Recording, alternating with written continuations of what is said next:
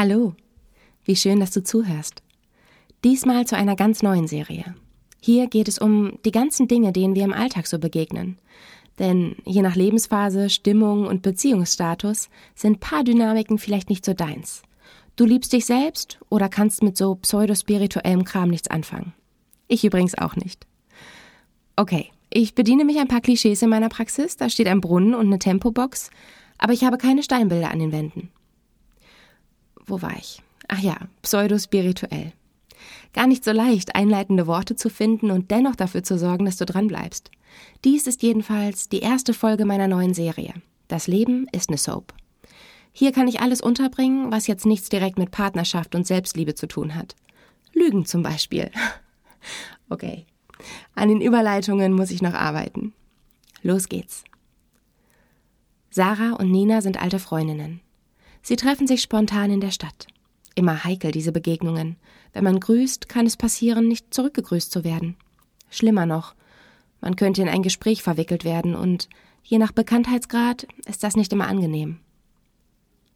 Du siehst super aus. Die Hose ist der Hammer. Ist die neu? begrüßt Nina freudestrahlend ihre Freundin. Etwas gedämpft und leicht erschrocken reagiert Sarah auf das Kompliment. Danke, nee, uralt schon. Wie war's denn am Samstag? Ergänzt Sarah etwas hilflos.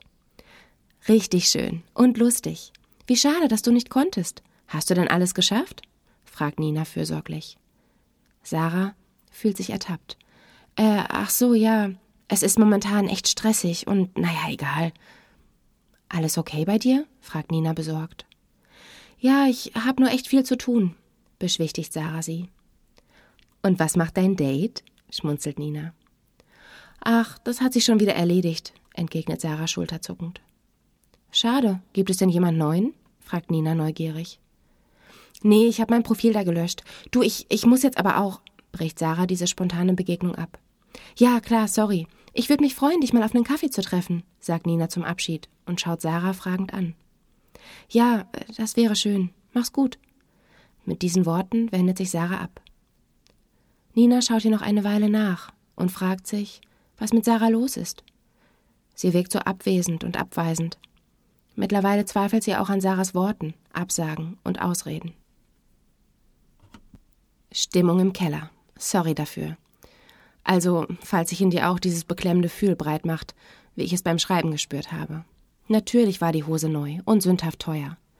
Sarah schämt sich, dass sie so viel Geld für eine Hose ausgegeben hat und möchte lieber nicht daran erinnert werden. Den Geburtstag hatte sie abgesagt, weil sie keine Lust auf Menschen hatte. Zeit hat sie eigentlich reichlich.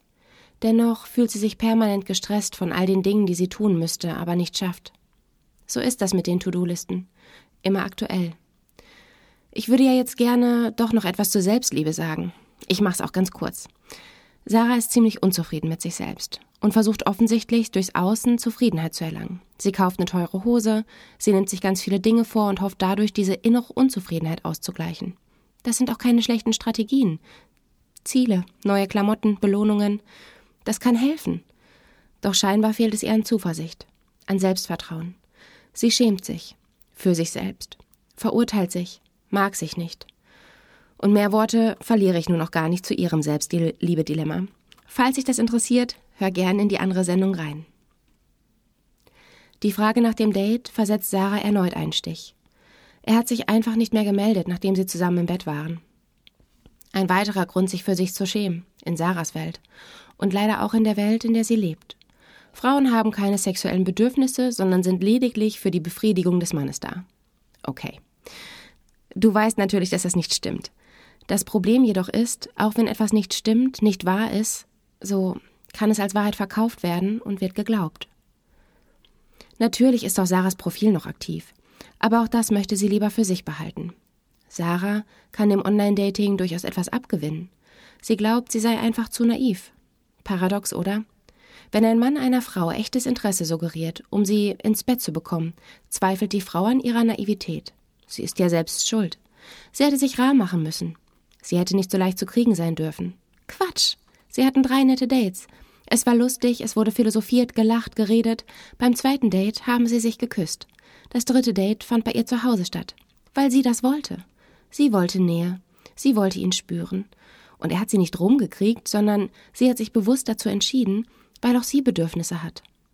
Dass er sie danach entmatcht und sich nicht mehr meldet, ist etwas, für das er sich schämen sollte. Wenn der Funke nicht übergesprungen ist, okay. Er jedoch hat es scheinbar darauf angelegt und genau so geplant. Er hat ihr etwas vorgemacht. Falls du ein Mann bist und dich auch ab und zu auf Dating-Plattformen rumtreibst und dich fragst, warum Frauen immer wissen wollen, was du suchst, deine Geschlechterkollegen sind der Grund dafür. Es passiert uns Frauen gar nicht so selten, dass wir nette Dates haben, Interesse am anderen haben, ihn kennenlernen wollen und er jedoch, ohne es transparent zu sagen, nur das eine will. Schlimmer noch, er gaukelt vor, dass er auch Interesse an einem echten Kennenlernen hat und hört auf, sich nach dem Sex zu melden. Oder aber er sagt unmittelbar danach, dass der Funke nicht übergesprungen sei. Und wer eben regelmäßig die Erfahrung macht, beim Dating angelogen zu werden, der will irgendwann nicht mehr daten oder fragt dann direkt nach. Mehrfach nach. All das bedeutet jedoch nicht, dass wir unsere Hochzeit planen, nur weil wir auf der Suche nach was Ernstem sind. Ob aus dir was Ernstes wird, das wird man dann sehen. So, kleiner Exkurs. Zurück zu Sarah. Sarah muss übrigens auch nirgendwo hin, außer nach Hause, zu ihrem Bett, zu Keksen und Netflix.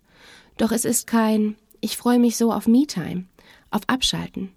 Sie feiert es nicht, sie genießt es nicht. Dabei kann es so schön sein, wenn man sich in sein Bett kuschelt, sich einen Kakao macht und ein paar Kekse hübsch auf dem Teller drapiert und sich dann berieseln lässt, mitfühlt. Die Katharsis, die Reinigung der Erregungszustände durch das Mitfühlen der Protagonistin.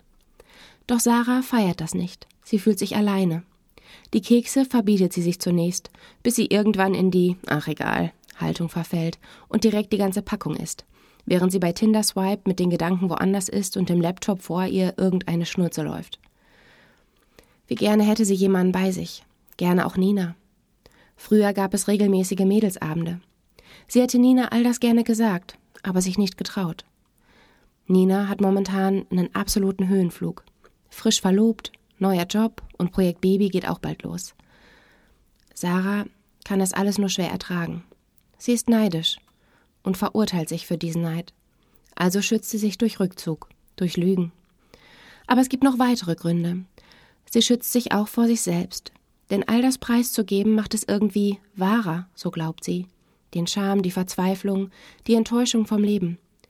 Sie glaubt, solange sie all das deckelt, nicht ausspricht, wird es auch kein Thema.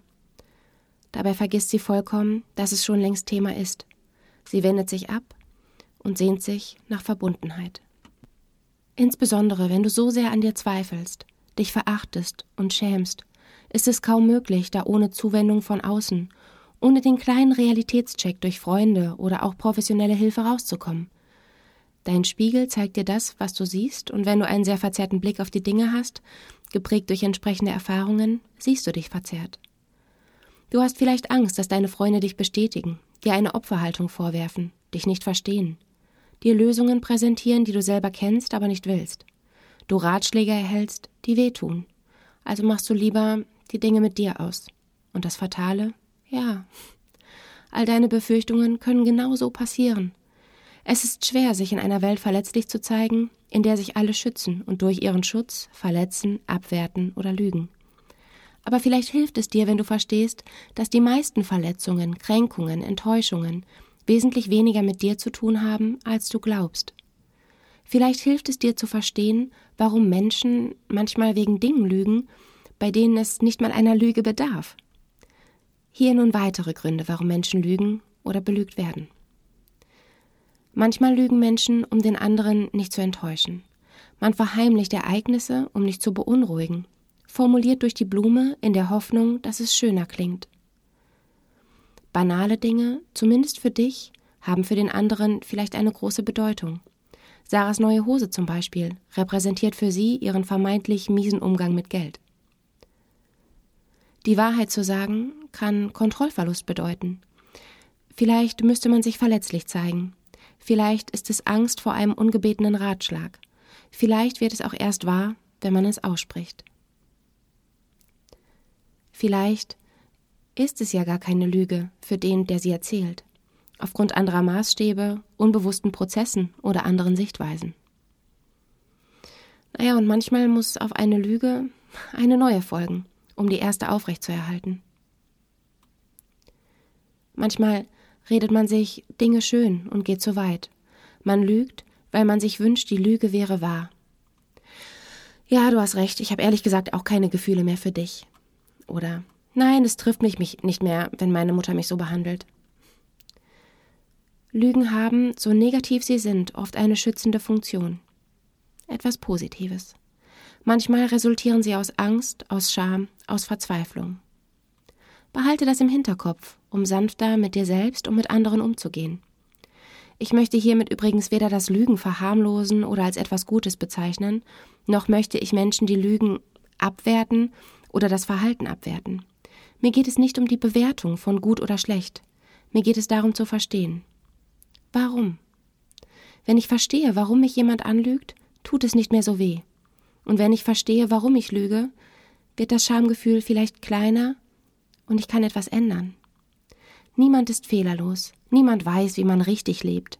Niemand kennt die ganze Wahrheit. Du kannst jedoch das für dich richtige Leben führen und deine Wahrheit leben. Sich selbst und andere zu verstehen hilft ungemein.